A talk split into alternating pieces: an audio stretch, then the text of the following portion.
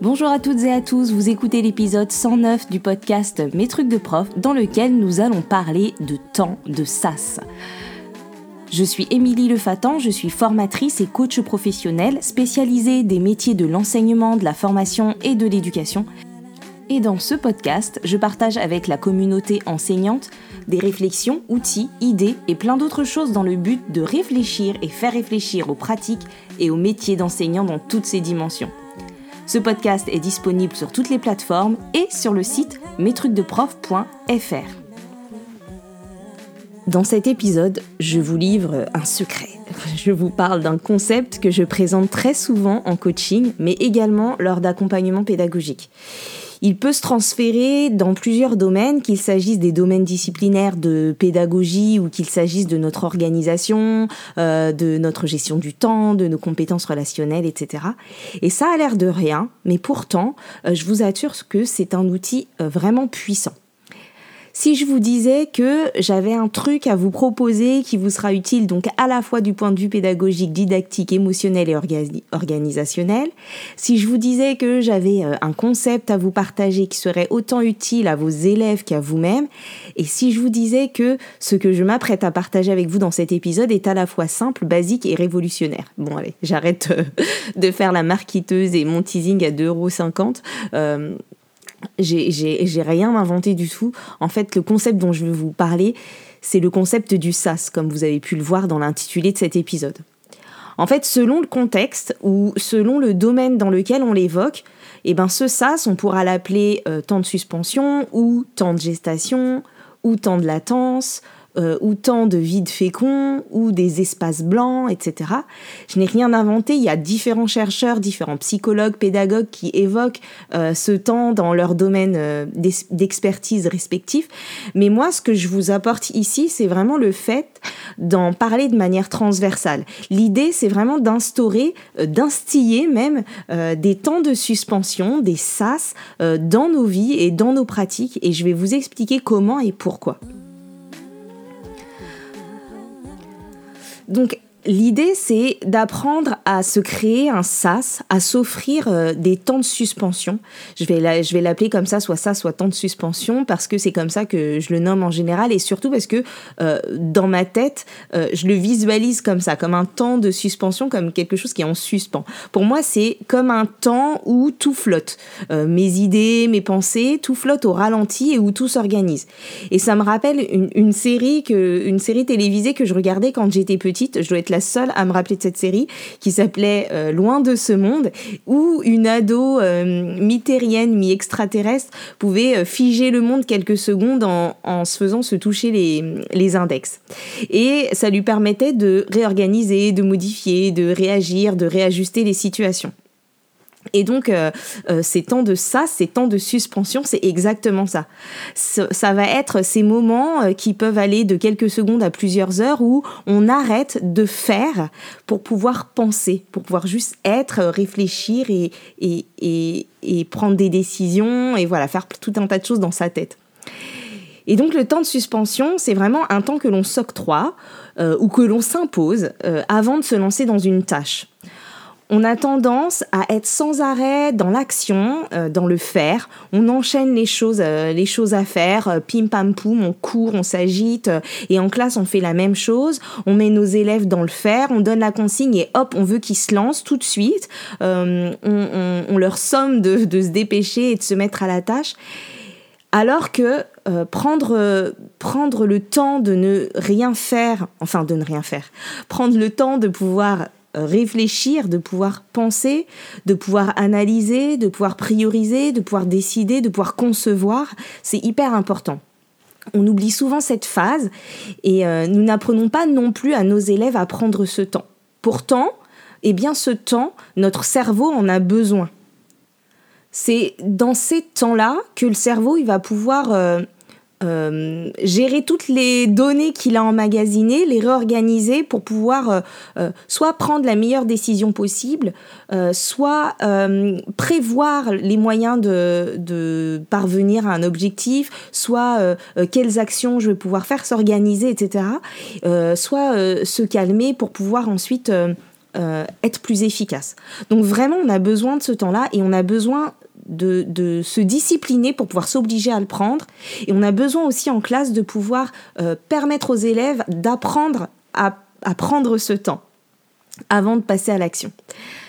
Ça me fait penser, l'image qui me vient là, c'est l'image de petites écluses. Je ne sais pas si vous, vous, avez déjà vu comment fonctionne une écluse. Quand j'étais en CP, euh, j'ai fait une classe péniche sur la Seine et euh, on a traversé pas mal d'écluses et je me souviens de ce temps entre deux écluses où euh, il se passe quasiment rien, où on regarde euh, ben, soit l'eau qui se vide, soit l'eau qui monte, etc. Et donc, euh, bon, bah, si vous connaissez pas le fonctionnement d'une écluse, en gros, euh, quand il y a deux niveaux différents et qu'il pourrait y avoir une sorte de petite cascade ou de petit rapide pour, faire, pour pouvoir faire passer les, les péniches, on a une écluse avec deux portes. Et donc, on, fait rentrer le bateau, euh, la, péniche, on, ferme les portes, soit l'eau monte, soit l'eau descend pour se mettre au niveau de la suite de son parcours. Et une fois qu'on est à niveau, eh ben, on peut continuer son trajet euh, tranquillement euh, sans avoir à franchir de, de cascade. Eh bien, l'idée, c'est vraiment, je me dis, de, euh, de se mettre plein de petites écluses partout dans notre journée et dans notre vie pour euh, nous octroyer ces temps de pause qui vont nous permettre de faire le point et de mieux continuer les journées. Ça peut être utile, par exemple, pour prendre des décisions. C'est-à-dire que si euh, je m'impose à chaque fois que j'ai une décision à prendre de, de, mettre une petite écluse, qu'elle soit que ce soit très long ou très court, mais avant de, prendre cette décision, ça peut être juste le temps d'une inspiration, hein. mais ça permet de laisser le temps euh, ben, de s'écouter, d'analyser les données, euh, de jauger un peu ses émotions, et puis de se demander si on a vraiment envie de faire la chose ou pas, ou si on est vraiment en mesure de faire la chose ou pas.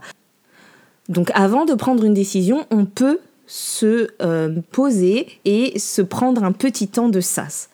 Ensuite, ces temps de sas, ils sont très utiles pour la créativité que ce soit pour la créativité artistique ou que ce soit pour la créativité euh, euh, dans l'idée de trouver des solutions, et je vous renvoie à mon épisode sur la créativité, eh bien de, se, de prendre ce temps-là, de laisser euh, émerger, de laisser venir les idées, de se laisser imprégner de la situation, de regarder un peu ce qui se passe, de respirer, ça permet ben, de mieux trouver des, des solutions derrière. Donc que ce soit pour nous quand on est en train de préparer euh, ou de concevoir une séance ou de préparer sa classe, ou pour nos élèves quand on les met dans une situation où ils vont devoir faire preuve de créativité, que ce soit pour euh, euh, trouver une solution en sciences, faire des hypothèses, ou alors imaginer comment ils vont pouvoir s'y prendre pour faire un exposé ou produire un texte, etc.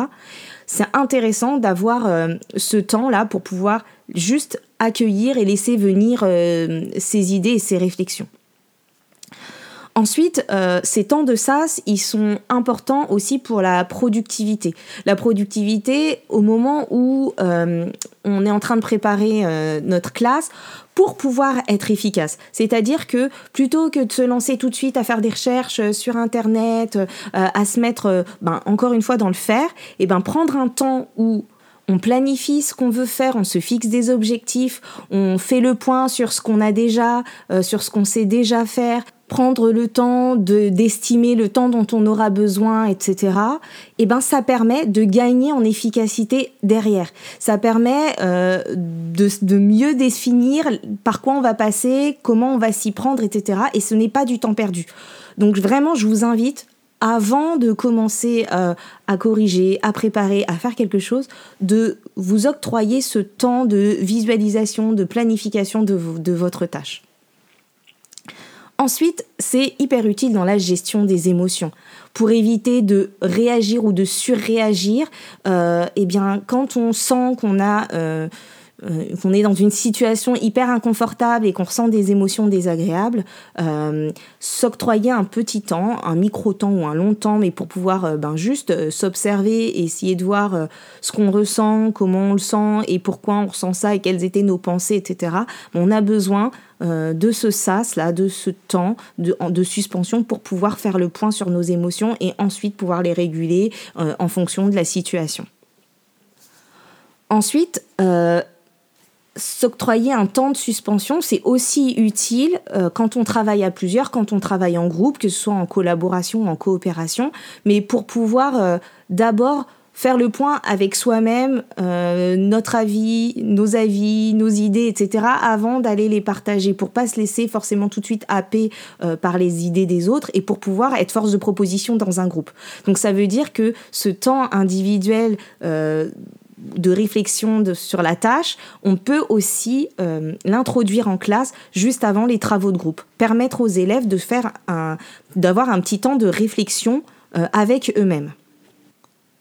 Ces temps de pause, ces temps de suspension, ils sont aussi très utiles pour euh, améliorer notre attention. On ne peut pas être euh, en attention, en vigilance continue tout le temps, que ce soit nous ou nos élèves, et donc d'organiser des temps où on fait le point sur où on en est, est-ce qu'on est en train d'écouter, est-ce qu'on est concentré, euh, est-ce qu'on a des choses à faire, est-ce qu'on est organisé, etc. Juste de pouvoir s'écouter, regarder autour de soi, se poser des questions, eh bien ça permet de regagner en qualité d'attention. Et puis, euh, en classe, dans de nombreuses disciplines, c'est important et intéressant de pouvoir euh, apprendre aux élèves à prendre le temps de réfléchir, de se poser et d'observer avant de se lancer dans une tâche.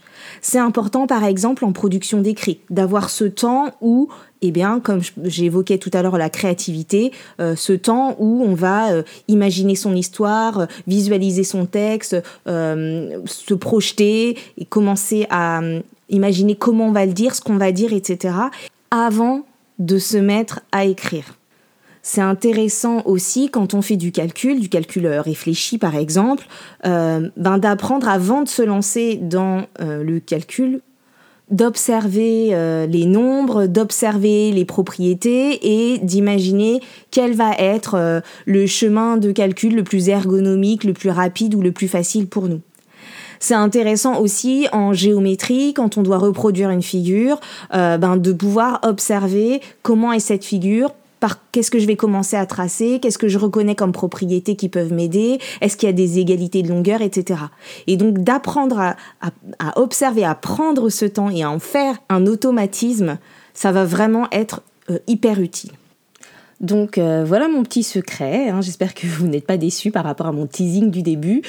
Mais je vous invite vraiment euh, dans votre vie au quotidien, dans vos préparations et dans votre classe à réfléchir à où est-ce que vous pouvez introduire tous ces sas, tous ces temps de suspension, tous ces espaces vides où on n'est pas dans le faire, euh, on n'est pas dans l'action, mais on est dans penser l'action, penser ce qu'on sait, ce qu'on a, ce qu'on veut faire, euh, poser ses intentions, euh, visualiser par quoi on va passer, quelles seront nos stratégies, comment on va s'organiser, etc. Et je pense aussi que d'un point de vue de notre bien-être enseignant, il est vraiment important de pouvoir au moins placer des sas entre sa vie pro et sa vie perso.